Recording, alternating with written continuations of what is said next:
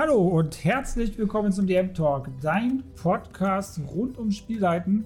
Ja, heute zur letzten und vierten äh, Episode für äh, ja, die Hidden Champions Indie Games, beziehungsweise längst vergessene OSR-Klassiker oder neue Games, besser gesagt.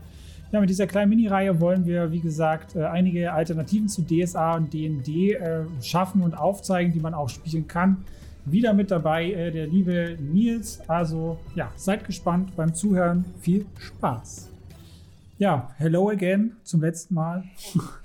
Heute. Oh. Äh, ja, wir haben ja da, glaube ich, auch schon fast vier oder fünf Stunden miteinander geredet. Das ist krass, wie die Zeit vergeht, kam mir gar nicht so vor, ne? Ich habe gehört, das passiert häufiger, wenn man über Rollenspiel redet, dass man sich da richtig äh, verrennen kann, weil es so viel zu erzählen gibt. Ja, ich denke auch, das ist so das äh, größte Laster und gleichzeitig Positive daran, dass man sich Stunde um Stunde einfach nur über Erlebnisse austauschen kann.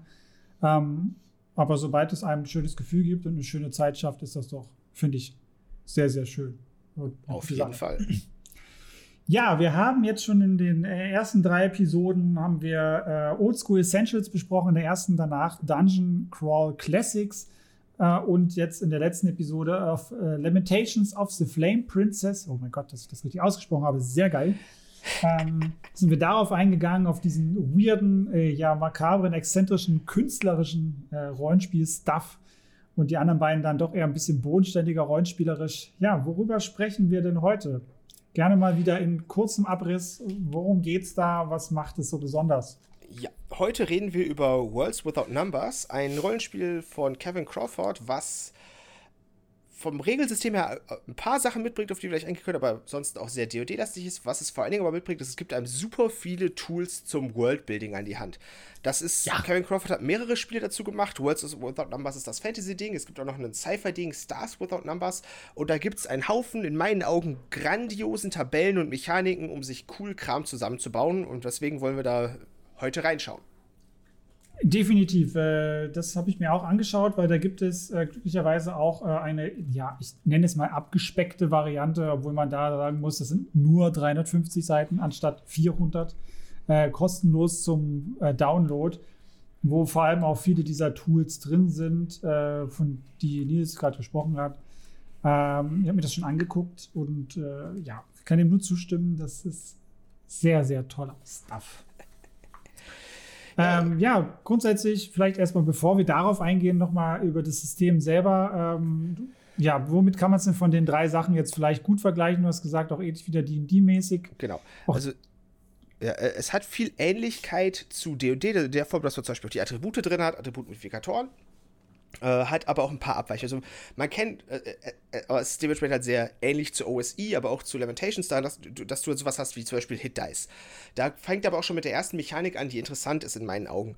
Äh, man kennt es ja aus D5i, entweder Trefferwürfel, du beim Stufenaufstieg nimmst du entweder den Durchschnittswert oder würfelst, um zu bestimmen, wie viele Trefferpunkte du insgesamt hast. Ich bin persönlich ein großer Fan von Würfeln, weil Würfel bringt Zufall rein und Zufall ist spannend. Wenn du aber ja. immer nur einzeln würfelst, ist das total frustrierend und du willst eigentlich den Durchschnittswert zumindest haben er hat hier eine Mechanik sich überlegt, wie man erreichen kann, dass das nicht so frustrierend ist. Und zwar, auf jeder Stufe nimmst du alle deine Trefferwürfel und würfelst. Ist der Wert höher als deine bisherigen Trefferpunkte, dann ist das dein neuer Wert. Die Chance ist durchaus hoch, dass es höher ist als der vorherige Wert, weil du hast ja einen Würfel mehr. Aber wenn er niedriger ist als dein vorheriger Wert, geht der Wert einfach um 1 hoch. Wenn du also irgendwann mal ein richtig geiles Ergebnis gewürfelt hast, dann profitierst du da ziemlich lange von. Wenn du richtig schlecht gewürfelt hast, hat es die Chance hoch, dass du beim nächsten Stufenaufstieg das wieder auffängst. Sodass du halt natürlich ja. auch irgendwo so einen Zufallsbereich hast, in dem du landest, aber du halt Zufall drin hast, ohne es zu frustrierend zu machen. Okay, ich wollte gerade sagen, also man hat die schöne Zufallskomponente, aber trotzdem so ein gewisses Sicherheitsbackup. Genau. Hm. Genau. Es hat dann auch so Sachen wie Angriffsbonus, Rüstungsklasse und Waffen. Äh, zwei Sachen, die dazukommen, die das deutlich anders macht, ist zum einen, es gibt klar, es gibt Klassen, aber es gibt dann zu den Klassen auch noch Hintergründe, die halt so ein bisschen mitgeben von, wo kommst du her, was hast du gemacht, was, was kannst du so an Skills und was sind so deine Verhältnissachen und die wirken sich halt auch aus von, du kriegst, wirfst dann aus, was bestimmte Sachen dadurch besser werden. Und das können halt so Hintergründe sein wie Arbeiter, Händler, Nomade, Adliger, Gemeiner, solche Sachen, die halt dann gewisse Sachen, die an Skills auch mitbringen, die dann sagen, so wie, wie geübt du in Sachen drin bist.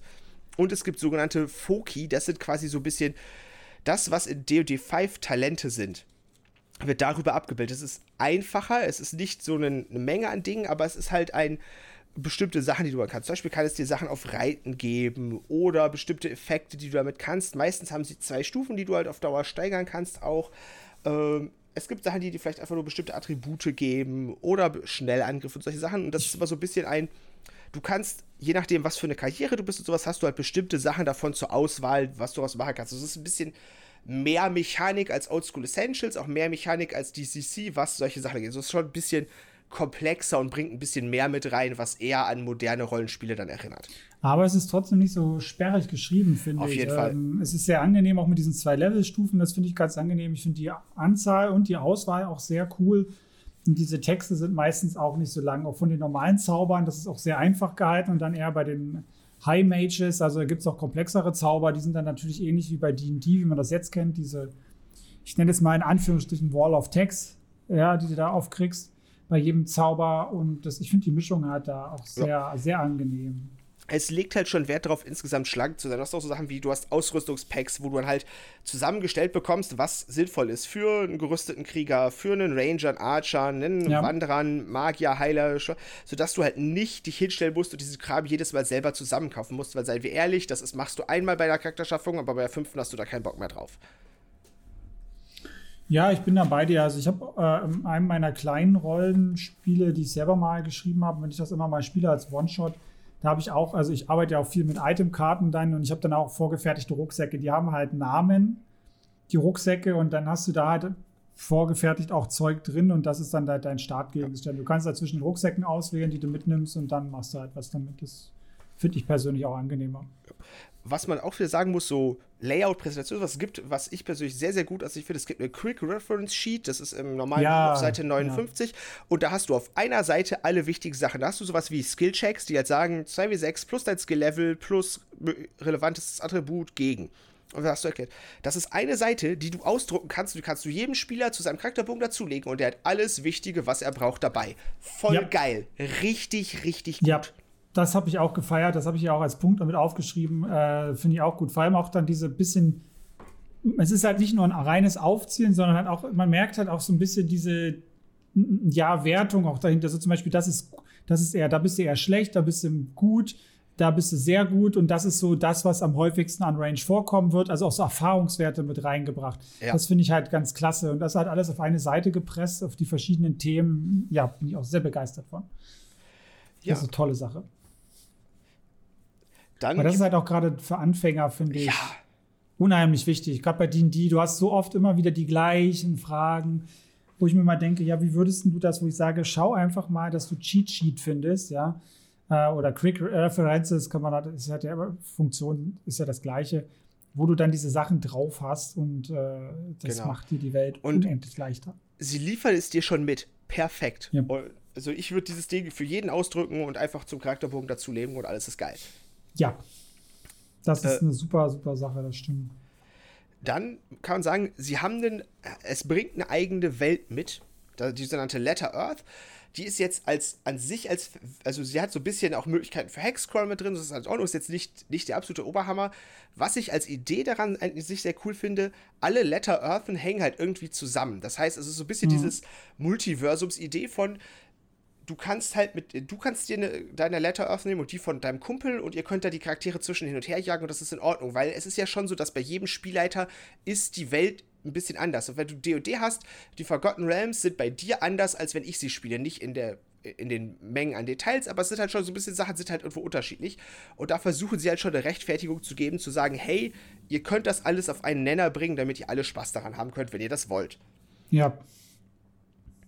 Das ist, ja, also ich würde gerade sagen, das erinnert mich so ein bisschen an dieses, äh, ich weiß gar nicht, Plane, nee, Spelljammer-Ding. Ja, Planescape, ich weiß gar nicht, welches, ich wechsle das immer, welches das ist.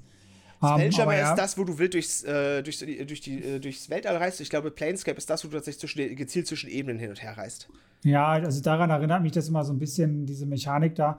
Was sie halt auch immer mit drin haben, das haben sie auch mitgeschrieben und das ist auch was, was ich mir in den Tabellen, was ich auch wirklich bemerkt habe, dieses dass sie auch diese Sci-Fi-Tools zur Unterstützung Ja. von Fantasy Gaming mit reingenommen haben. Also wenn ich das richtig verstanden habe, war dieses Stars Without Number eher da als dieses Genau. Worlds Also- Without Number und sie, die sich daraus bedient haben. Genau, also Wizard damals, das, also er hat vorher schon andere Sachen gemacht, aber in, in diesem Kontext ist das halt das, was er davon als erstes gemacht hat, wo er halt auch schon quasi Mechaniken gemacht hat, um Welten zu generieren und sowas alles zusammenzupacken. Ähm, und hat das quasi verknüpft und hat dann Worlds Without Numbers gemacht, wo das halt das Fantasy-Ding dran zu machen. Du kannst da theoretisch gesehen dich hinstellen und kannst sagen, in Star Without Numbers erstelle ich die Welten oder, oder dann nehme ich eine von dem Worlds Without Numbers und fülle sie mit Inhalt. Und so kannst du das halt alles super mega kombinieren.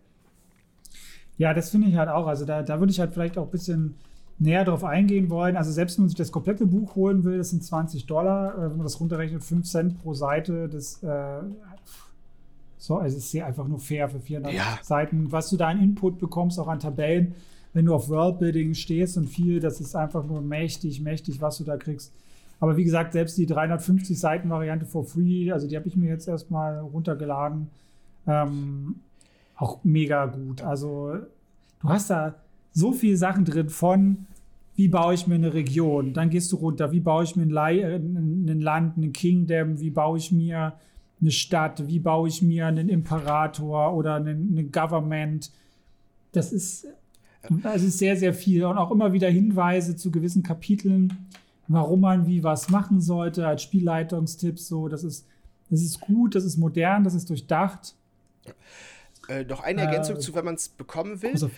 Äh, da, das Ganze ist auch als Print-on-Demand-Version zu bekommen. Das heißt, man kann sich auf Drive-Thru gehen und kann sich das halt auch drucken lassen, wenn man das als Buch selber haben will. Ich habe auch die Print-on-Demand-Version genommen und nicht die Premium-Version aus dem Kickstarter, weil die Versandkosten da sehr hoch waren. Und diese Print-on-Demand-Version kriegt man halt auch für einen fairen Preis dann entsprechend nach Hause. Die Druckqualität davon ist immer noch gut. Also es ist immer noch so. Ich, dir kann ich es zeigen, weil du es siehst, die Außenseiten sind farblich. Das heißt, du kannst dich sehr schnell in den Kapitel orientieren, weil die farblich unterschiedlich sind. Und das ist halt auch in der Print-on-Demand-Version. Da wird dann bis an die Kante gedruckt, was halt nicht selbstverständlich ist. Nee, das stimmt.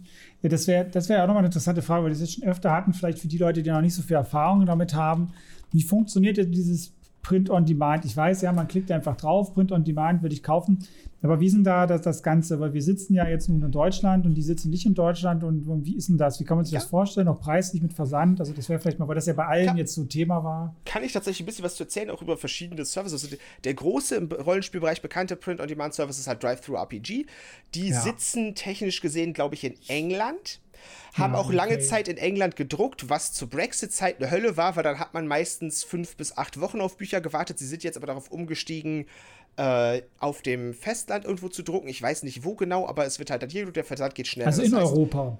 ja, sa sa Okay. sagen wir, also äh, irgendwo im EU-Bereich können wir, glaube ich, sogar so sagen, was halt dafür sorgt, dass man es hier in Europa äh, entsprechend zügig bekommt.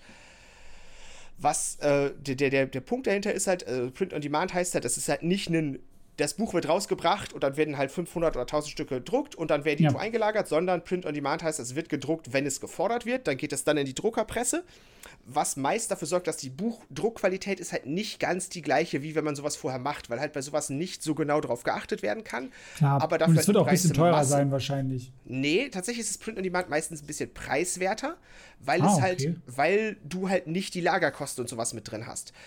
Äh, es, also würde dieses Buch vorgedruckt werden und dann hätte er halt 500 Stück davon hat er 200 bei sich liegen, muss er halt einplanen, wie lange die halten. So kriegt man es halt dann, wenn es rauskommt. Äh, und man muss jetzt so ein bis drei Wochen warten, bis es bei einem ankommt. Drive-Thru-RPG ist, hat zwar ein schreckliches Interface, ist was das angeht, aber recht zuverlässig, sodass man damit halt eigentlich ganz solide arbeiten kann. Es Also was hat man denn für das, also was, was darf man denn da- dafür rechnen dann? Das äh, kostet halt 20 Euro, äh, Dollar die PDF, das sind ja so 17 Euro äh, bei Words Without Number. Was hat man, also, na, du musst jetzt wahrscheinlich live gucken oder was? Genau, ich muss es jetzt gerade auch Ah, okay, mal gut, eben dann- aufmachen, weil ich die Preise halt auch nicht auswendig kenne. Ah, nee, hätte ja sein können, weil dann musstet ihr eigentlich die Arbeit fast gar nicht machen. Och, kann ich auch nebenbei mal machen. Ähm, ich weiß halt, wie gesagt, dass, da wir es an den anderen Stellen schon hatten, ähm, dass es halt auch andere Sachen als Print on Demand gibt, wo es dann halt super interessant wird, weil es da dann an den Punkt kommt von äh, Sachen bekommen, die nicht mehr bekommen. Also ich sehe es hier gerade, World Without Numbered als Print on Demand kostet mit äh, kostet mit PDF, wenn man es dazu haben will, aber auch ohne 51,19 Euro, was ich für ein 400-Seiten-Buch okay finde. Ist jetzt nichts bahnbrechend preiswertes, aber das könnte halt durchaus auch teurer sein. Ja. Und wie gesagt, man kann halt auch, in, also bei Drive-Thru ist es auch deswegen interessant, weil es da ganz. Das ist ja auch Hardcover, was du da Genau, hattest, ne? es ist Hardcover, ja. Äh, Ganz viel Kram zu bekommen gibt, der halt sonst so als Buch nicht mehr existiert. Zum Beispiel Dark Sun oder du hattest es gerade von erwähnt, Spelljammer. Die Grundbücher davon, die etwa mal als Box rausgekommen sind, wurden digitalisiert und sind halt als Print-on-Demand-Version dort verfügbar. Und das auch zum Teil für sehr preiswerte Sachen. So Dark Sun habe ich, glaube ich, 13 Euro für bezahlt. Weil das ist halt ein reines Druckkosten, weil das Ding halt offiziell nicht mehr kaufbar ist und auch noch die Lizenz davon irgendwo in Wizards of the Coast irgendwo weit unten rumliegt. Was halt sehr praktisch ist. Und was auch Leute interessieren könnte, es gibt einen Print-on-Demand-Service bei Amazon. Die bieten bestimmte Bücher auch als Print-on-Demand an. Zum Beispiel Whitebox, das eine Neuauflage der ganz der originalen D&D-Version ja. ist. Und auch interessant dort ist Basic Fantasy, das ist komplett kostenlos als PDF online erhaltbar und dort halt auch per Amazon sich druckbar. Da bezahlt man dann pro Buch 5 bis 6 Euro und hat dann halt so Softcover-Hefte mit auch einem OSA-Setting, mit ein bisschen mehr Einfluss von AD und D mit drin, mit ganz viel Material. Die haben einen Haufen Abenteuerhefte, die sind zum Teil sehr gut, zum Teil sehr schlecht, aber insgesamt, wenn man dann sagt, so ich suche Material, kann man sich den Kram halt als PDF kostenlos runterladen, gucken, was man geil findet, sich drucken lassen für 6 Euro pro Heft. Und wenn man Prime hat, bezahlt man noch nicht mal für die Versandkosten. Okay, ich sehe, äh, du hast hier den, den Blick bei Amazon. ich habe da mal geguckt, was kann ich da bekommen. Arbeitest du zufällig da? Nein, Spaß. Ähm, ja, also okay, also Demand, äh, okay, das geht dann ganz gut. Ähm, was man dann machen kann, wenn man auf die, die, die Live-Bücher dann quasi steht. Ich meine, das ist ja bei diesen OSR-Sachen vielleicht auch Thema, dann immer mal wieder zu gucken, wenn man das so haben will, wenn die PDFs nichts für einen sind. Ich persönlich genau. habe ja auch lieber die Bücher ähm, zu Hause rumliegen. Um, und ja, ein bis drei Wochen warten ist dann auch okay, denke ja. ich. Aber da, da, wir, du hattest ja am Anfang schon davon geschwärmt, wie, die, wie dieses Auswürfeln funktioniert für Hintergrund. Ich glaube, da können wir ein bisschen drauf eingehen. Äh, einfach, ja, sehr, also gerne, jetzt, sehr gerne. Ich habe hier jetzt gerade die Nation offen, deswegen würde ich das einfach mal so ein bisschen durchsprechen, weil prinzipiell beginnt es immer damit, dass er vom auf dem Großen beginnt und dann in Details reingeht. Man genau, dann, er macht halt Top-Down Worldbuilding. Genau. Ja. genau, man hat halt also Tabellen, dann sowas wie äh, Sachen, erstmal so ein paar wichtige Sachen wie wichtig, äh, positive und negative Beziehungen zu den Nachbarn, generelle Probleme, was passiert gerade und auch ganz wichtig, das Thema, was für die pa passend ist.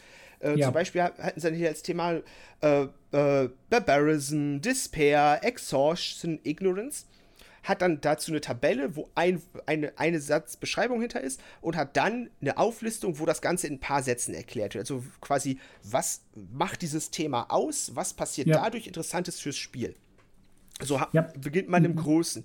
Dann geht es halt rein mit City Construction, wo man dann halt Tabellen hat für die einzelnen Städte da drin, wo man dann halt auswürfeln kann, so, was für ein Color-Theme hat eine Stadt und äh, äh, aber auch was für Skin-Color ist dort üblich, Haarfarbe, Hautfarbe, Das finde ich auch, Augenfarbe und so, das ist aber geil, da kommen halt teilweise richtig spannende ja. Völker raus mit so grüner Haut und lila puppe Augen, so, das finde ich halt, das fand ich auch super, super spannend, cool. ja. ja. Äh, super cool finde ich immer Opt äh, Optional Physical Quirks and Traits, so Sachen, die, die halt ein bisschen interessant gestalten.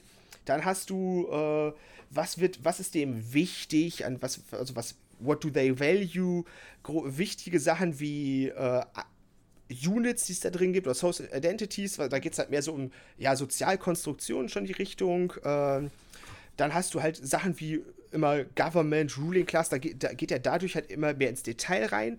Zum ja. Teil hat er One-Roll-Sachen, wo es dann halt sehr schnell geht. Zum Teil kann man es aber auch sehr ausführlich auswürfeln, Geschichte etc.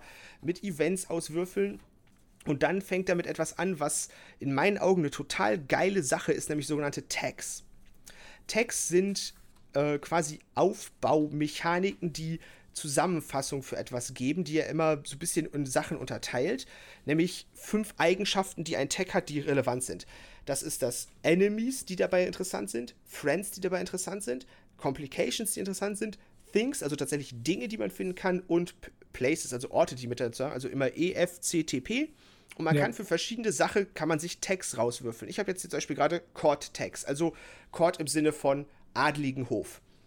Dann hast du eine Liste zum Auswürfeln, wo grob geschätzt 40 Tags oder sowas drauf sind. Und wenn du dann zu einem Tag kommst, das kann dann zum Beispiel sein wie Daring Ambition oder Dark Secret. Und Daring Ambition gibt halt erstmal dann so in drei Sätzen die Beschreibung, was, äh, was halt das Ziel ist. In dem Fall, the court has a great ambition with the, uh, which is driving its actions and it makes a major bet of its ability to achieve its goal. Sprich, Daring Ambition heißt, die haben halt etwas Großes, Bedeutendes vor. Und dann hat der Enemy, was dabei interessant ist, äh, wie auch immer man das ausspricht, also so ein äh, größten wahnsinniger Anführer, gut gemeinter, aber hoff, äh, hoffnungsloser Optimist und solche Sachen. Dann äh, Friends, halt, was das sein kann, zum Beispiel halt Leute, die bereit sind, sich dafür zu opfern. Dann hast du, äh, verdammt, ich habe bei C schon wieder äh, Konflikt, also was halt für den relevant ist. Äh, und haben sie dann als Beispiel, der, der Court findet irgendwas der Ambition wichtig, aber die Anführerschaft hat halt andere Ziele. Dann hast du äh, also vielleicht nochmal, weil du, weil, du, weil du jetzt auf die Sachen eingehst. Also du hast dann jeweils für diese einzelnen Punkte immer noch mal so Möglichkeiten auszusuchen. Genau, ne? das, genau. Also in jeder hast du halt ein bisschen Auswahl drin, indem sie darauf eingehen. Hast du halt bei Things hast du zum Beispiel irgendwie Vorschläge für Material und bei Places halt etwas für Orte das sind, sodass du halt insgesamt, wenn du so ein Tag auswürfelst, halt ganz viel Material damit an die Hand bekommst von wie ja, sieht so ein Ort aus. Du hast vorher dir deinen Main-Charakter aus, das ist vielleicht dieser Adig oder der Hof oder das Thema dann dann hast du da Freunde, du hast dann da äh, Feinde in irgendeiner Form. Ja, was ja immer, das Schöne bei den Tabellen ist, es ist ja nicht immer dieses harte, sondern das sind teilweise auch sehr weiche Formen von ja, Feindschaften, nenne ich es mal, oder halt einfach nur Konflikte. Das ist ja relativ, ne? Was für eine Art von Konflikt. Und damit hast du automatisch einfach schon den, den Rahmen für einen Plot oder für was auch immer. Also aus diesen Dingen kannst du eigentlich schon ganze Kampagne super spinnen, ähm, wenn du willst. Das oh, reicht ja. vollkommen aus. Äh, das ist halt, ja, das ist sehr mächtig und sehr cool, wenn man weiß, damit umzugehen. Vor allem diese Top-Down-Struktur macht es meiner Meinung nach sehr leicht, wenn man ähm, noch keine richtige Erfahrung im, im Worldbuilding hat und dann einfach ein bisschen an die Hand genommen wird und dann vom Großen zum Kleinen geht, wenn man gleich, also ich meine, du weißt ja, wie das ist. Man fängt ja nicht im Kleinen an, man will ja gleich die ganze Welt haben oder einen Kontinent, das ist ja so Klassiker, ne? Wo ich immer sage, ja, ja, aber du verzettelst dich halt schnell und bist schnell frustriert, wenn du keine Ahnung hast, was du da machst. Da, so ja, eine Anleitung kann dir halt helfen, wenn du das einfach durchgehst. Genau. Ja. Was bringt es dir, einen Kontinent zu erschaffen, wenn du ein Abenteuer bauen willst, was in irgendeiner Stadt spielt? So, da musst du dir keine in riesigen Mengen Details über den Kontinent überlegen, aber hier würfelst du dir halt schnell die, die Schlüsseldetails aus und weißt damit über den Kontinent das, was du brauchst und kannst dann ja. in die Stadt reingehen. So, da hält es das halt sehr übersichtlich. Was halt auch, ich persönlich an der Stelle mit dem Text auch sehr gut finde, der unterscheidet zwischen Court, Runes und Wilderness, was das heißt, du hast was für, für die Stadt, nämlich die Court-Sachen, also das, was da die politische Ambitionen sind, die halt spannende ja. Spiele. Du hast Ruins, also Dungeons, alles, was, so da, was da passiert, und Wilderness, also alles, was dazwischen stattfindet. Deckst damit halt so ein breites Spektrum an und kannst halt quasi dann halt auch immer punktuell da reinspringen. Kannst halt sagen, okay, wenn du diese ganze Worldbuilding-Kram vorher gar nicht so brauchst. Aber du sagst halt, wir reisen auf einem Abenteuer und ich habe schon eine geile Idee für ein Abenteuer, was ich irgendwo hernehme und ich muss halt nur die Wilderness bis dahin ein bisschen spannend gestalten. Dann kannst du halt mal diese Wilderness-Text durchwürfeln und gucken, dass du da etwas befindest. Du sagst so, wow, geil. Damit schaffe ich nochmal einen spannenden Abschnitt, wo sich ja. meine Spieler eine Stunde oder drei beschäftigen können, bis sie im Dungeon ankommen. Dann musst du nur kurz reinlesen, dann kommt bei den meisten schon. Ja. Das ist einfach, ja da, dafür ist das äh, ein ganz, ganz tolles Tool. Deswegen auch nochmal echt krass, dass es halt kostenlos ähm, zur Verfügung ist. Weil das, was du ja alles vorliest, ist ja alles in dem kostenlosen Teil drin. Ähm, ja, das ist, das, also ich bin da auch großer Fan von dem Ding. Das gefällt mir sehr, sehr gut. Dann ja. direkt die Sache, wo ich finde, wo es richtig ist, er hat danach ein Kapitel, wo er sich mit Sachen für Spielleiter beschäftigt. Unter anderem, wie geht man mit Sachen um? Was für Schwierigkeiten gibt es? So was kann, ja. kommt auf Krampf zu? Dieses Ding sollte jeder Spieler einfach mal gelesen haben, weil egal wie viel Erfahrung man hat, man nimmt davon nochmal was mit. Und wenn es nur ist, dass man sich nochmal nachliest, wie gehen Spieler damit um, dass ihre Charaktere sterben oder sowas. Und da, äh, äh, sowas zu lesen ist halt einfach useful Material für einen Spielleiter. Da, da kommen einfach viele, viele gute Sachen bei rum, wo man nochmal lernt. Äh, definitiv, ja. Also ich finde es halt auch schön, wenn der dann beim Encounter-Building ist und der hat ja auch Fraktionsbildung und so weiter. Das hat er, ja, hat er ganz viel drin. Ja, Monster-Building und dann einfach, was da auch schön ist, Motivation von Monstern. Da sind wir wieder bei dem Thema, was man auch bei dem, ah, ich weiß gar nicht, welche Folge das jetzt war, äh, bei Dungeon Crawl Classics oder bei, bei Flame äh, Princess, da hatten wir ja auch ein bisschen länger drüber geredet, ne, mit, dem, mit zum Beispiel von wegen, was, was wollen Monster? Die sind ja nicht einfach nur stumpf da, ich bin ein Counter, hau dir aufs Maul, die haben ja Motivation oder wie mit deinem Basilisten-Beispiel oder bei ja. mir mit, dem, mit der Katze auf dem Baum da. Das begreift äh, äh, der Autor da halt super auf durch die Tabellen, da kriegt man das nochmal super an die Hand. was könnte zum Beispiel eine Motivation sein? Da sind ja auch so Sachen drin wie territoriales Verhalten, ist einfach eine aggressive Art von Monster oder hat Hunger. Oder, also sind genau diese Themen halt auch drin. Ähm, das finde ich halt auch super, weil, wie du schon sagst, selbst wenn man viele Sachen einfach weiß, ist das nochmal super, um äh, ja, zu ergänzen oder dieses, okay, ich erinnere mich erneut an diese Dinge, back to the roots quasi. Weil wir machen ja irgendwann gerne mal immer mehr so abgespaceden und coolen Stuff so und verlieren uns so in diesen speziellen Kleinigkeiten. Aber mir geht das häufig auch so, dass ich dann gerne mal so diese Basics immer wieder ein bisschen vergesse und verliere, diese Perspektiven, eben weil ich dann technisch oder so Sachen umsetzen will, die ich cool finde, dann aber ganz vergesse, wieder rauszuzoomen und aus dieser Perspektive, wie mit dem Dungeon bei der, bei der Flame äh, Princess, den du am Anfang erklärt hast, das ist so gut designt, weil das halt einfach die permanent diese, diese Perspektive aus diesem Zauberer heraus, warum baut er das, ja, wie ist und nicht dieses, was für coole Fallen könnte ich da einbauen. Sondern einfach aus der Perspektive des Monsters herauszudenken und zu sagen, okay, es lebt hier, wie ist die Umgebung, wie nimmt es das wahr und was sind seine Bedürfnisse. Ja, auf jeden Fall stimme ich voll zu. Das ist halt wichtig, sowas im Hinterkopf zu haben oder das auch zu, und ich, was ich bei gerade bei diesen Sachen auch immer noch wichtig finde, ist, dass es sich auch viel damit der Gedanke ist von, wie ist das aus spielmechanischer Sicht relevant und wichtig. Also ich hatte ja irgendwann schon mal von dem Abenteuer mit dem Basilisken äh, erzählt. Das Ganze hat halt auch den Gedanken von, es ist einsteigerfreundlich. Sprich, du begehst am Anfang in ein Grab rein und siehst dann da Dinge und sie führen halt auf, was du siehst, erklären dem Spielleiter in dem Moment aber auch, der die Spieler sehen hier das und das, weil das folgende Lerneffekt haben soll. Und solche Gedanken sind ja durchaus sinnvoll und wichtig. Diese Sache mit der Falle, mit an der Tür, das ist halt ein, das ist halt ein Lerneffekt-Ding. Das, ich kann, wenn ich das am Anfang eingebaut habe, kann ich halt im Laufe des Abenteuers immer wieder so eine Falle einbauen, weil ich halt weiß, meine Spieler kennen die vom Prinzip her und können damit fair umgehen. Ja. Wenn, ich ein, wenn ich eine geile Idee für eine Falle habe und ich baue einen ganzen Dungeon drumherum und es gibt kein Anzeichen auf diese Falle vor und auf einmal kommen sie diese Falle und haben keine Chance, die zu verstehen, wenn sie nicht vorher ganz viel bedacht haben, was aber nicht offensichtlich war, dass es überhaupt auftaucht, dann ist das halt einfach keine gute Falle, weil es den Spielern gegenüber nicht fair ist. Und solche Sachen sind halt auch super wichtig, daraus nochmal mitzunehmen, so dieses, was, wo gibst du den Spielern den Lerneffekten mit und wo gibst ja. du, zeigst du ihnen quasi, was. Du stellst dich halt nicht nur hin und erzählst ihnen vorher die Regeln des Spiels, sondern du bringst ihnen die Regeln des Spiels ein bisschen im Spiel bei. So ein bisschen hat OSA, da geht das ein bisschen an, wie Dark Souls Rollenspiel am Computer rangeht. Du hm. lernst das Spielen, indem du es halt spielst und dabei feststellst, daran scheitern wir das ist ein bisschen ein Fingerspitzengefühl, weil du musst das halt so gestalten, dass beim Schalter nicht sofort alle tot sind, weil das halt total frustrierend ist. Aber du kannst halt den Spielern den Lerneffekt mitgeben, indem du nicht vorher ja. sagst, das und das Monster ist immer da und dagegen schwach, sondern indem du sie das halt im Spiel herausfinden lässt, was gegen das Monster gut funktioniert. Ja, ja, das sehe ich genauso. Das ist halt auch das, ne, das ist ja auch das, was es teilweise schwierig macht, weil die Sachen fühlen sich dann gut an, es hat Spaß gemacht, aber wenn du halt das nicht beruflich machst oder in dem Sinne das noch nicht so durchdrungen hast, dann verstehst du halt auch das Warum dahinter nicht. Aber das ist halt gerade, wenn du selber anfängst zu designen, das, was wichtig ist, wie du halt sagst, nimm mal gucken, der erste Hinweis war ja so ein bisschen auch dieser tote Verkohlte da, der da ja, rumlag genau. in dem Abenteuer. So, das ist so der erste, ich sag mal, optionale Hinweis, ja, wo du das lernen kannst. Da geht er ja sogar noch tiefer und sagt, okay, wenn du Klasse XY spielst, bekommst du noch diese Zusatzbelohnung. Das ist ja dann, finde ich, dann schon die tiefere Ebene, mit sowas zu arbeiten, dass du verschiedene Klassen berücksichtigst und dann belohnst quasi, dass die Leute diese Expertise, die sie für diese Klasse haben, mit benutzen. Ja, also auch, dass das dann mit, mit da ist. Also, weil das zeigt ja auch, selbst wenn du sagst, okay, der sieht das automatisch, weil er Schurke ist oder Dieb oder wie es hieß, aber das ist ja auch ein Lerneffekt zu sagen, okay, hey, klassenspezifisch, ich habe klassenspezifische Informationen oder Dinge, die ich kann und das belohnt mich, ja, das hilft mir weiter. Und die Tür ist ja dann sowas wie, na okay, du musst halt da rein, das ist halt dann dieses obligatorische, weil du musst ja irgendwie in die Tür rein. Ja. Ja, das ist halt, ja, das ist dann sehr vielseitig. Ne? Wenn wir jetzt schon so drüber reden, ist das eigentlich hochkomplex, was da im Hintergrund abläuft und nicht nur einfach, ah ja, das ist jetzt cool, da ist eine Falle an der Tür und die macht jetzt mal Giftschaden oder niedelt, nagelt mich halt um und das ist Kacke.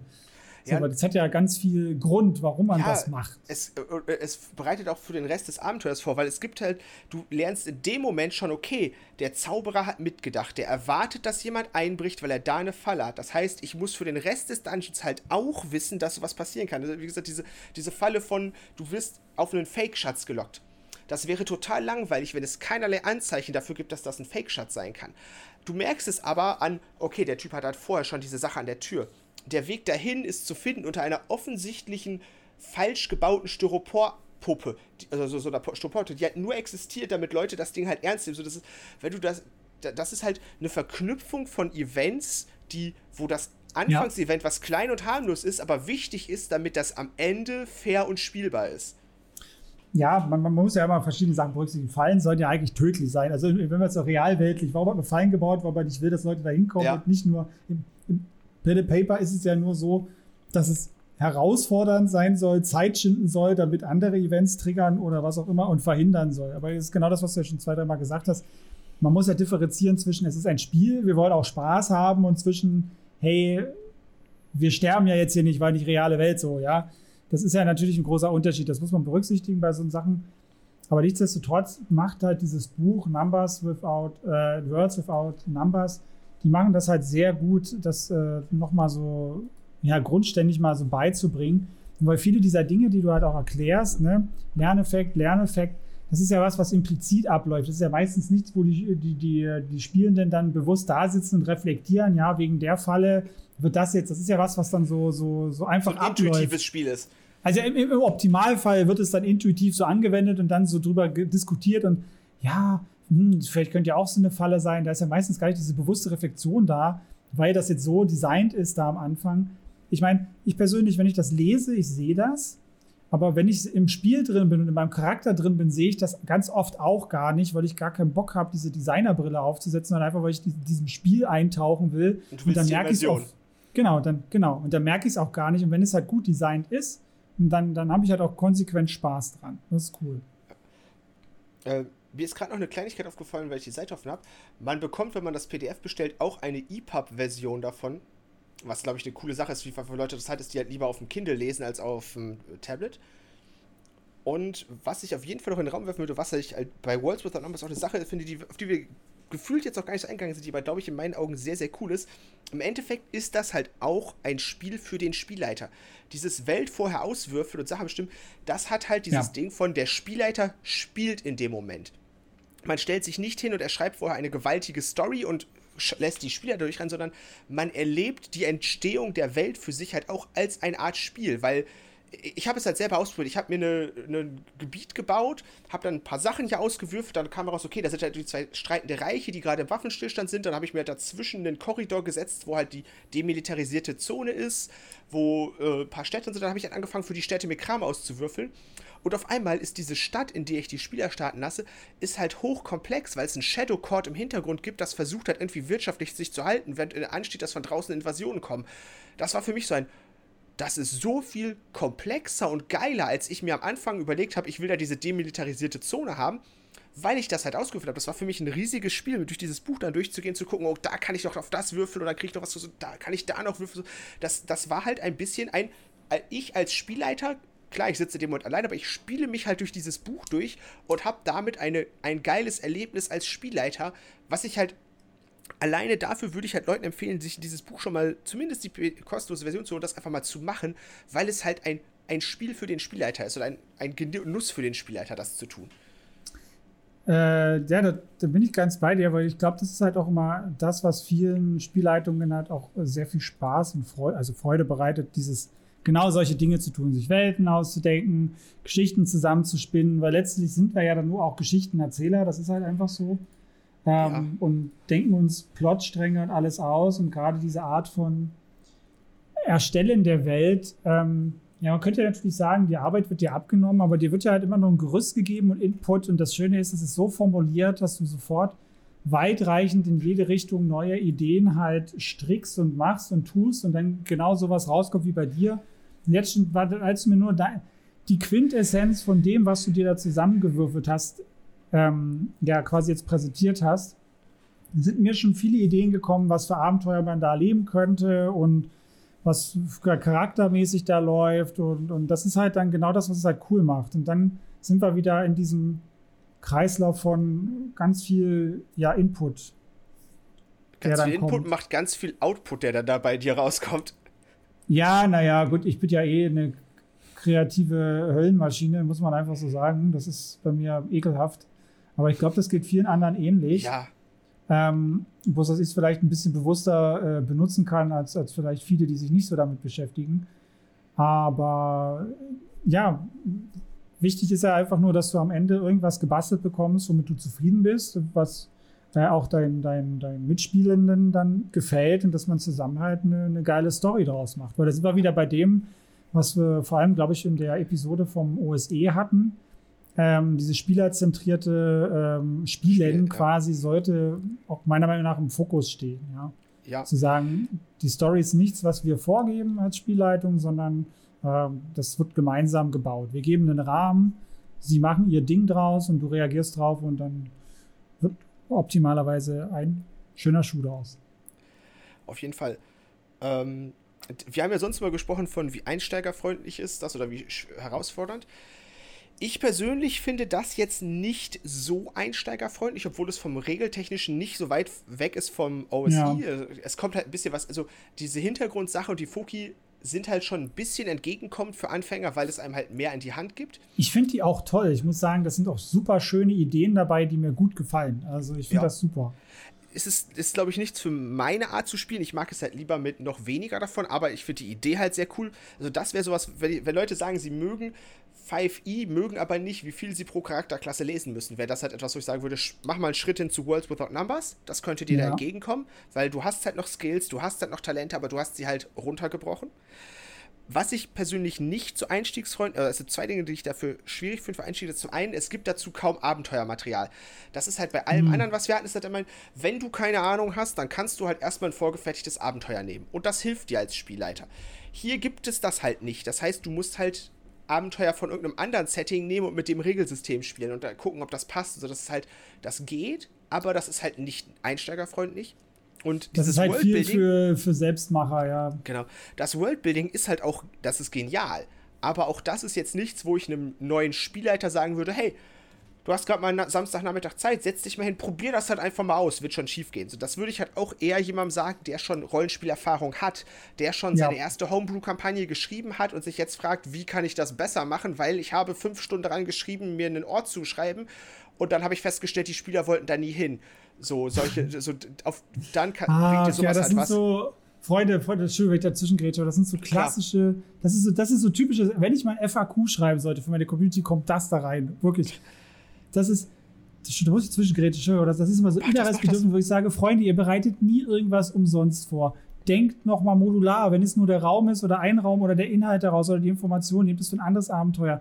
Oder dann ist die Stadt halt an einem anderen Ort. So, oder die Stadt, die sie besuchen, ist dann halt dieser Ort. Das ist so scheißegal, die merken das eh nicht. Die merken ja. es nicht. Wobei ich im ASA-Kontext da an der Stelle noch vor dem Quantum-Oger warnen muss. Ach, scheiße, das passt. Ja, red mal weiter. Das ist auch so, so ein Mistding. Also weiß, weiß, ich nicht, wie man da reinrennen kann. Sorry, aber das also ist so. Die, die Vielleicht möchtest du noch mal zu erklären. Erklär doch mal ganz kurz, was das ist. Ja, ich würde dir erklären, was das ist. Der, der, der Quantum-Oger ist folgendes. Wenn du in einen Dungeon reingehst und da ist ein Oger und die Spieler, äh, du hast eine Weggabelung vor dir. Und hinter einer Weggabelung ist der Oger, und hinter der anderen ist was anderes. Und du stellst dich als Spielleiter hin und sagst, okay, egal welchen Weg ihr geht, ihr trefft den Oger. Dann ist das ein Quantum-Oger, weil der Quantum-Oger im Endeffekt in beiden Wegen existiert. Und das Doofe daran ist, dass dadurch, dass der Quantum-Oger auf beiden Wegen existiert, du einfach du sagst, ich packe ihn dahin, wo die Spieler lang gehen, ist total irrelevant, wie die Spieler sich entscheiden, weil sie treffen so oder so den Oger und damit nimmst du ihnen halt die Agency und die, die Weg über ihre Geschichte zu erzählen. In einem gut geschriebenen Abenteuer oder einem gut aus ist es halt okay, ihr geht den, nicht den Weg, wo der Oger ist, also trefft ihr den Oger nicht. Punkt. Ja. Natürlich kannst du den Oger für irgendein anderes Abenteuer wiederverwenden. Also, je komplexer der Oger ist, umso einfacher ist es, das an irgendeiner anderen Stelle nochmal wieder einzubauen. Aber ist, man sollte halt nicht auf den Trugschluss kommen zu sagen, es ist egal, welchen Weg ihr geht, ich lasse euch einfach dahin laufen, wo ich euch haben will. Das kann man mal machen. Ein, ihr lauft los zu der Stadt und ihr habt die Auswahl zwischen drei Städten, wo ihr hin wollt, aber ich definiere vorher nicht genau, welche die sind. Dann kann ich halt den Inhalt der Stadt in die Stadt setzen, zu der ihr lauft, weil ich euch da haben will, weil im ja. Endeffekt ihr immer dabei ankommt. Aber man muss das halt sehr ges gesund benutzen oder sehr bewusst, weil wenn, wenn ihr halt den, so oder so den Oger trefft, dann ist die Entscheidung, wo ihr lang seid, egal. Und das sollte man den Spielern entweder kommunizieren oder ihnen ihre Entscheidung halt ein Gewicht geben, indem man sagt, okay, kein Oger.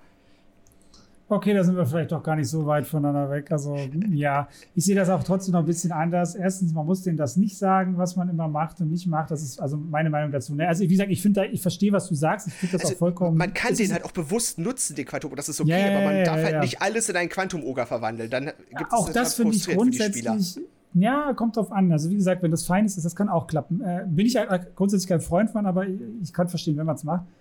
Aber ja, ich, ich, bin da auch eher so, so, ein Ding. Ich benutze es, wenn ich mal Bock habe darauf, dass die jetzt unbedingt dahin gehen, weil ich da Lust drauf habe, ich das geil finde ja. und mir denke, denen macht das auch Spaß. Ähm, dann mache ich das. So. Ja, kann ich verstehen. Ich glaube, der, der, der größte Frust beim Quantum Ogre kommt halt dadurch auf, wenn da die Spieler sich hinstellen, feststellen, oh, ich gucke um die Ecke, da ist der Ogre, ich drehe um, gehe auf die andere Seite und dann ist der Ogre da halt auch. Also wenn ja, die Spieler das merken, da, dass es ja. so etwas ist, dann ist halt. Ja, das ist, wenn, sorry, das ist halt auch richtig billig, wenn du das so machst. Ja, klar. Also. Natürlich, äh, es, es, kann dir auch auf höheren Entscheidungen getroffen, wenn du sagst so, ich habe halt meine Stadt gebaut und ich will meine, dass die Spieler da hingehen und dann kommen sie kurz vor der Stadt an und stellen halt fest, so, uff, wir wollen da doch nicht hin, wir drehen um, gehen zu der anderen, finden dann in der anderen das Event, was du für die eigentliche Stadt geplant hattest und es sehen aber, okay, das war für die andere Stadt geplant. Das kann man natürlich umgehen, indem man das gut einbaut, also indem man sicherstellt, dass sie nicht merken, dass das gerade ein Quantum-Oger war, dann ist das ja. halt viel besser verwendbar. Ja, ich würde gerade sagen, also ich habe das Problem meistens auch nicht, weil ich das äh, gut genug hinbekomme, dass das nicht passiert. Ich habe auch schon in verschiedenen Runden, in verschiedenen Kontexten, ich glaube, äh, in der gleichen Runde in der gleichen Kampagne und in der anderen Kampagne, ich glaube, viermal den gleichen Dungeon benutzt. Also halt nur einmal als Haus, einmal als Dungeon, Höhle, einmal als Keller. Also, das ist nie aufgefallen. Ja, nie. das ist halt, gerade wenn wir den Punkt sind von, du verwendest Sachen wieder. Ja. ja, das ist halt nochmal ein anderes Level, das kannst du halt machen, entweder in einer anderen Runde oder wenn du halt feststellst, dieser Raum ist geil, dann nutzt du diesen Raum halt nochmal und dann haben die Spieler halt nochmal Spaß daran, solange es nicht total offensichtlich ist. Ja, bitte, mach das. Lass ja. alles, was du als Spielleiter geschrieben hast, kannst du halt häufiger refactoren und irgendwo wieder einbauen. Das Voll. machen ganz viele Leute, das funktioniert super.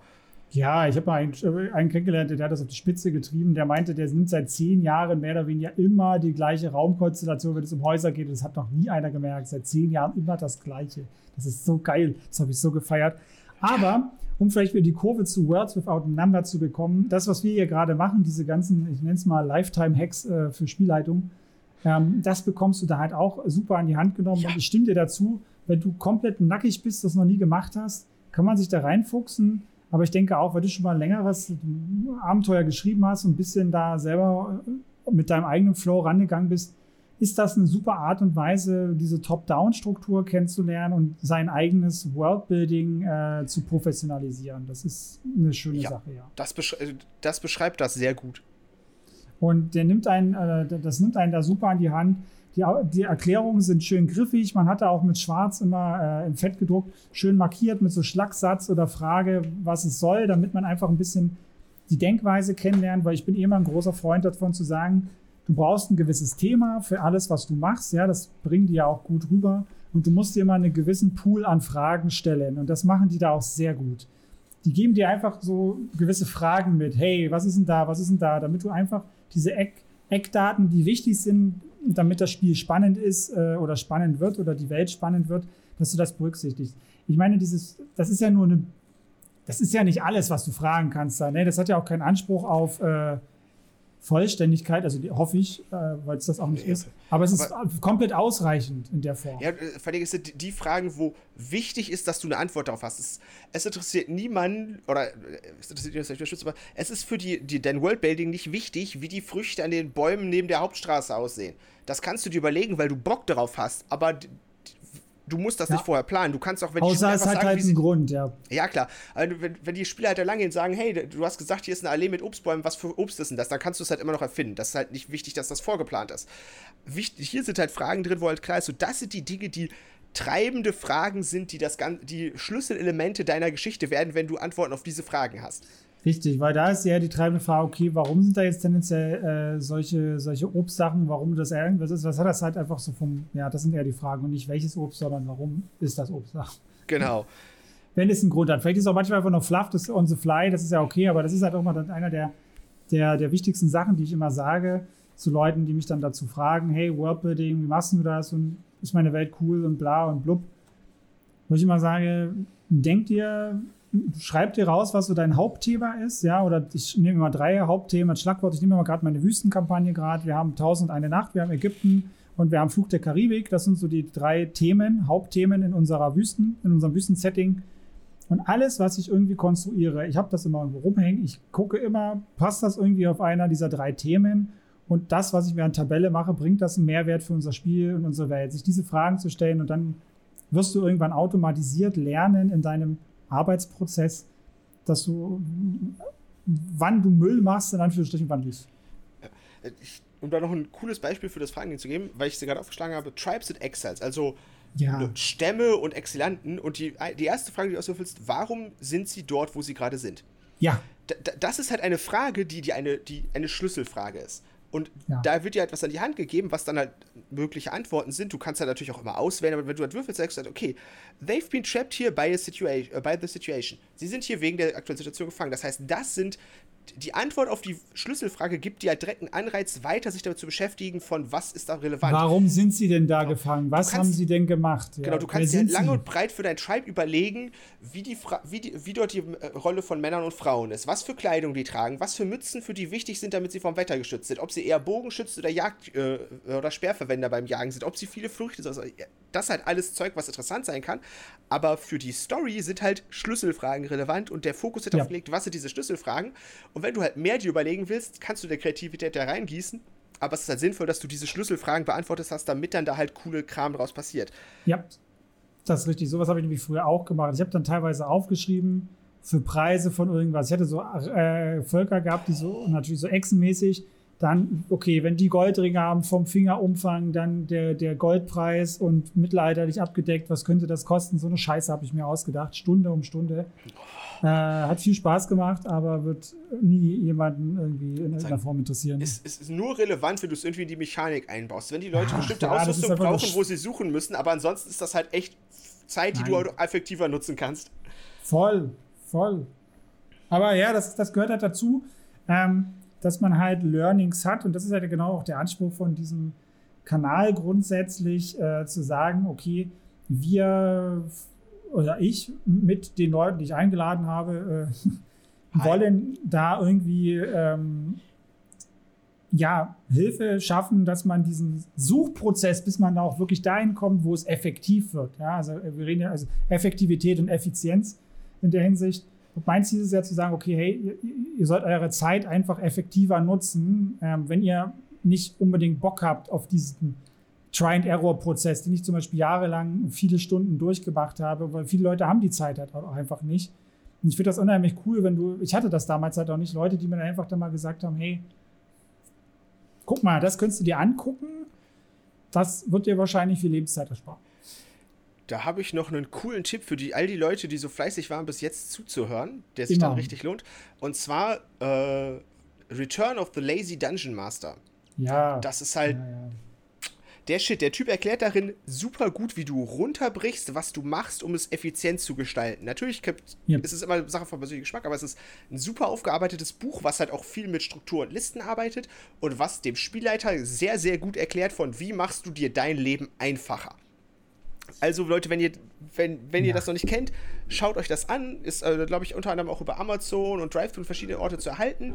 Ist nicht allzu teuer, etwas um die 15 Euro oder sowas. Und das ist ein Heft, was ich, wo ich richtig viel Lerneffekt rausgezogen habe. Das Ding einfach einmal zu frühstücken und ich schlage es immer noch ab und an mal auf, um es mir einfach wieder zu verinnerlichen. So, was sind die, wo kann ich streamlinen und effektiver arbeiten, um mir Zeit zu ersparen? Gibt es das nicht mittlerweile sogar auf Deutsch auch? Das weiß ich nicht. Das, halt- das muss man immer dazu sagen, den ganzen coolen Stuff gibt es in der Regel nur auf Englisch. Das muss man einfach leider so sagen. Im deutschsprachigen Raum ist mir in der Hinsicht nicht wirklich viel bekannt. Ähm, und ich glaube, die, die, die Bücher des Drachen hier, Spielleiter Willkür, die sind, glaube ich, ganz gut geschrieben. ich ich habe eins gelesen und fand das nicht so gut, aber das mag Geschmackssache sein. Also ich habe es noch nicht gelesen, ich bloß dann mein, war bloß so mein erster Eindruck. Ähm, ansonsten die von Kobold Press, äh, die sind ganz gut, die sind auch auf Deutsch, ähm, Stimmt, ja, die auch. äh, auf Deutsch abgedruckt von Ulysses. Ähm, wie heißen die? Das ist so eine Reihe. Warte mal, ich muss mal ganz kurz dafür aufstehen und eins holen. Das liegt nämlich gerade hier rum.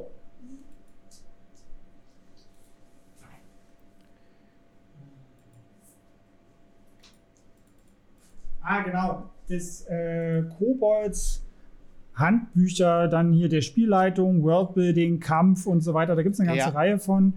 Ähm, kostet, glaube ich, so ein Büchlein 15 Euro oder so. Also die sind auch super, wenn man voll Bock auf diesen Stuff hat. Äh, Das sind immer so wie so kleine Essays von verschiedenen internationalen Autoren. Und da sind auch viele dabei, Sepp Cook, äh, Monte Cook und äh, also relativ viele, ähm, ja, wirklich gute Autoren aus den letzten Jahrzehnten. Große Leute mit viel Erfahrung, sehr zugänglich geschrieben. Ähm, ja, aber da gibt es halt auch viel so, so Ultimate RPG Gameplay Guide und diese Reihe, dieses auch super. Dann gibt es noch der irgendwas mit Thesaurus oder so, wo es dann um oh, Emotionen ja. geht. Die, die Thesaurier habe ich da auch stehen. Die sind, die sind nicht rollenspielspezifisch, die sind aber richtig, richtig gut. Ja, aber für wenn du richtig geile NPCs bauen willst, ja. sind die halt vor allem super. Also, also ihr seht, äh, da gibt es ziemlich viel Stuff, den man machen kann. Gibt es auch andere Tools. Ich habe halt auch so, so Dungeon-Bau, Hilfsmittel. Ja, wenn man jetzt zum Beispiel nicht nur würfeln will, wie bei ähm, diesen äh, Vornheim war es, glaube ich, mit dem City Guide. Ja. Für Dungeons gibt es ja mittlerweile auch relativ viele solche Trading Card Sachen, wo du einfach ziehst und dann zusammenlegst und manchmal eine kleine Beschreibung hast oder nur Optik. Aber das wenn, reicht meistens auch vollkommen aus, um, um sich da was zusammenzubauen. Wenn, wenn du äh, Geschichtsbau für die Welt machen, wird es auch sehr geil zu empfehlen. Microscope, das ist ein gemeinsames Storytelling-Spiel, wo man im Endeffekt ja. die Geschichte einer Welt zusammenbaut. Ja. Auch mit Mechanik für das, die, das, und das gibt es auch auf Deutsch, das wurde nämlich vom Uhrwerk Verlag übersetzt. Ja. Und das ist auch das, ganz gut übersetzt. ja, also das kann ich halt auch noch empfehlen, wenn man halt sagt, wir wollen als Gruppe uns unsere Welt zusammenbauen und nicht den Spielleiter dem Spaß alleine überlassen. Ich wollte gerade sagen, das ist eine, eine bisschen andere Form von Spielen. Das, da, genau, da geht es halt primär um dieses komplett äh, gemeinsame und auf äh, äh, Augenhöhe äh, gemachten Worldbuilding und, und Bauen von den Dingen. Also wenn man darauf steht, ist das natürlich auch eine schöne Form von, von Spiel. Aber wie ihr seht, weil wir wieder so hart abdriften, ähm, Worlds Without Number ist halt vor allem für uns beide, würde ich jetzt einfach mal so sagen, ähm, super geil, weil es halt so super systemneutrale, mein Gott, äh, Game Master Tools und Weltenbau-Support da mitgibt. Ähm, und das sehe ich halt auch als großen, großen Vorteil und Stärke von diesem System und von diesen Dingen. Auch die Spielwelt, das fand ich auch das, wie du, ganz nett, aber jetzt nichts, was so hart hängen geblieben ist bei Sagen, mir. Da. Die, die, Schlüsselkomponente ist, glaube ich, wieder, also das Regelsystem, man kann was machen, muss man aber nicht. Man kann, äh, das, die Welt ist jetzt so, hm, kann man, muss man nicht. Aber die Worldbuilding-Mechanik, das hat, also das kannst du auch für DSA, für 5e, das kannst du für alles benutzen, um daraus Sachen ja. mitzunehmen. Ja, vor allem für 5e ist das halt super, weil du da in der Regel ja eh ähm, für selber einfach baust, immer komplett Homebrew. Das ist ja eigentlich mehr oder weniger, wenn du nicht die ja. Module kaufst, ähm, dann dein eigenes Zeug. Und was hier halt schön ist, du hast halt alles kompakt in einem Buch, Kapitel nach Kapitel. Bei D&D hast du ja nicht in der Form, aber auch ziemlich viele Hilfestellungen, Mechaniken, aber das hast du halt immer auf ganz, ganz viele Bücher verteilt, je nachdem, wo gerade drin. Und äh, das ist halt schön, dass du hier kompakt alles hast und es ist halt kostenlos. Das muss man einfach dazu sagen. Das ist halt auch mega sexy dann, ja. Oh ja. Das kann ich anders sagen. Also ich glaube, man hört deutlich raus, dass wir große Fans sind. Ich glaube, mega sexy ist ein, eine Bezeichnung, mit der wir uns beide auf dieses Buch sehr gut einigen können. Ja, äh, ja, also Sex Appeal auf jeden Fall, ja. Für, äh, es ist ja kostenlos, ist halt geil. Das erinnert mich immer an diese eine Fernsehwerbung mit Geiz ist geil. Irgendwie, da muss ich bei sowas immer dran denken. Ich weiß gar nicht ja, mehr, worum es Das war so eine Frau oder so. Ja, das war eine, die Saturn-Werbesendung mit einer Frau. Ich, ich, weiß gar nicht mehr, aber ich, ich bin ja eh so ein Typ, muss ich jetzt gestehen. Ich bin ja auch verhältnismäßig geizig veranlagt. Dann ähm, ist das mein, praktisch. In meiner, in, in, meinem Wesen, das ist halt leider so. Also ich mal sage freiwillig, ich zahle sehr, sehr viel Geld, da muss ich extrem gut gelaunt sein und echt massiv überzeugt sein und, und hyped sein von dem Ganzen. Und ich bin von Haus aus eher nicht so der, ja, wie sagt man das? Ich bin nicht so der bestgelaunteste Mensch, sagen wir es mal so, von Haus aus. Ich bin nicht so die Frohnatur, nennen wir es mal so. Äh, das ist mit der Begeisterungsfähigkeit dann auch schwer, aber das begeistert mich wirklich Sagen, sehr. Aber das genau das. das. Wenn das dich abholt, sagt das viel über dieses Buch. Ja, also ich meine, ich, ich überlege halt auch, ob ich mir dann wirklich die Print-Variante hole, ähm, weil 51 Euro ist fair und ist super und ich unterstütze das auch gern. Und wie gesagt, also bei Death wenn man die Print bestellt, kriegt man ja für, die Print, für den Printpreis auch das PDF dazu. Was halt nochmal ein faire Das Vollständige dann, ne? Das, äh, ja mit 50 Seiten mehr dann, ja. Mhm.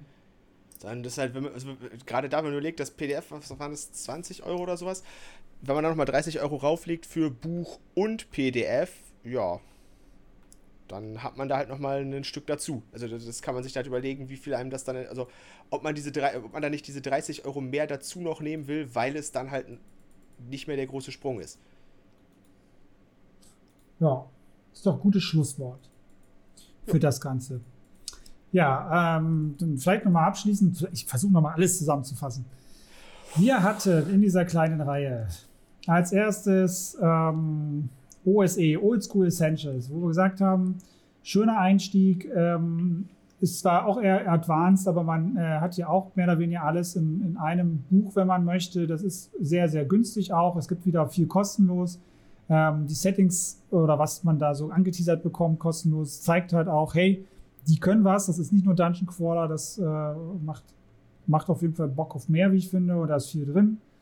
Ähm, ja, Dungeon Crawler Classics, äh, wo du, äh, wenn ich das richtig verstanden habe, ist das zugänglichste rein vom Regelwerk her ja. von den Vieren. Und ja, gibt halt viele Abenteuer schon. Es gibt äh, Fansigns dazu und auch gerade ist es Deutsch. Ja, was glaube ich hier wesentlicher Faktor auch ist und hat halt auch dieses All-in-One. Ich kann Einbrecher damit totschlagen, Buch. ähm, ja, und wie gesagt, diese Sachen mit Spezialwürfeln und diese vier Charaktere am Anfang und wir verbrennen einfach mal was. Ja, äh, als drittes hat man ja Lamentation of the Flame Princess, unser ich nenne es mal exzentrisch, exotisch, künstlerisch, weirdes Fantasy-Roleplaying-Erlebnis, was man da sich, glaube ich, komplett austoben kann. Diese typischen, Anführungsstrichen, Künstler, ja, wie man so schön sagt. Also nochmal eine Nische in der Nische. Ähm, wenn man das möchte, gibt es auch viel kostenloses Material, äh, was man, wo man einfach mal sich reinschnuppern kann. Und da haben wir ja auch ausführlich, äh, oder vor allem du, über zwei Abenteuer gesprochen die, die, wie ich finde, sehr spannend klang, weil diesen Tower, den, den Mage Tower, den hast du mir auch schon mehrfach mal empfohlen, ähm, dass ich mir den mal kaufen soll und spielen soll. Und ja, am Ende Worlds Without Number in der Folge, wo wir eigentlich primär einfach die Worldbuilding und äh, GM-Helfen feiern und der Rest nett ist, okay ist, aber ja, jetzt nicht das ist, wo wir sagen, hey, spielt das deswegen, kauft euch das deswegen. Irgendwas vergessen? Ich glaube, du hast alles Wichtige drin. Ja, äh, dann bedanke ich mich äh, recht herzlich für deine Zeit, dass du dir für diese vier Episoden hier ähm, die Zeit genommen hast, das mal vorzustellen für meine Community in dem Podcast. Wir verlinken natürlich oder wir gucken einfach mal, was alles du für Videos du zu den Themen schon gemacht hast, damit die Leute auch noch vertiefter reingucken können. Ich würde jetzt einfach mal platt behaupten, da sehen die Leute vielleicht auch ein bisschen was, weil du bestimmt auch was in die Kamera hältst. Ja, ja. Wie ich dich schätze und einkenne, weil das ja meistens immer alles schon griffbereit liegt. Das kenne ich aus anderen Videos auch von dir. Ähm, da kann man dann tiefer einschauen. Wie gesagt, das soll einfach nur so ein erster Blick sein äh, über den Tellerrand, diese Reihe. Ähm, was es halt neben D&D und DSA noch so gibt. Äh, vor allem, wenn man D&D-Spieler ist, kann man sich, denke ich, hier sehr leicht reinfinden in die Dinge. Oder halt den Sprung wagen von diesen Abenteuern in die wunderschöne die und die Welt. Ich bin nach wie vor immer noch, es ist, ich weiß nicht, wenn eine D&D 6 Version kommen sollte, ob ich dann Angst davor habe oder mich freuen soll, ich weiß es ich nicht. Ich glaube, es dauert einfach noch sehr, sehr lange, bis die kommt, weil D&D 5 sich noch so sehr lohnt. Ja, das denke ich auch, aber ich glaube, das ist schon wieder ein anderes Talk. oh, ja, ja. Lass uns das Fass jetzt nicht aufmachen. Nein, machen wir nicht, obwohl ich schon aufgemacht habe. Aber okay. Ähm, ja, ansonsten, wie gesagt, vielen, vielen Dank dir, dass du äh, da mitgebracht hast. Und Danke, dass ich hier sein durfte. Ja, immer gerne. Und wenn euch die Episode gefallen hat, lasst auch gerne wieder ein Like, ein Abo bzw. Follow da, je nachdem, wo ihr das seht und äh, subscriben könnt. Äh, lasst auch gerne mal in die Kommentare da, äh, ja, wie euch das jetzt mit Worlds Without Number gefallen hat, äh, wie ihr vielleicht auch das Worldbuilding angeht. Also ich meine, da gibt es ja halt wirklich unendlich viele Arten, wie man das machen kann. Äh, wo ich sage, da gibt es auch nicht unbedingt ein richtig und ein falsch, sondern eher, was funktioniert für mich, ja. Und ansonsten für Feedback und weitere Spielleiter-Tipps findet ihr mich auf äh, Instagram unter Spielpädagoge. Dort erreicht ihr mich auch am besten, wie gesagt, Nils seine Kanäle wie immer unter den Videos mit genauso. Und ansonsten, ja, tschüss und bis zum nächsten DM-Talk. Euer Chris. Macht's gut.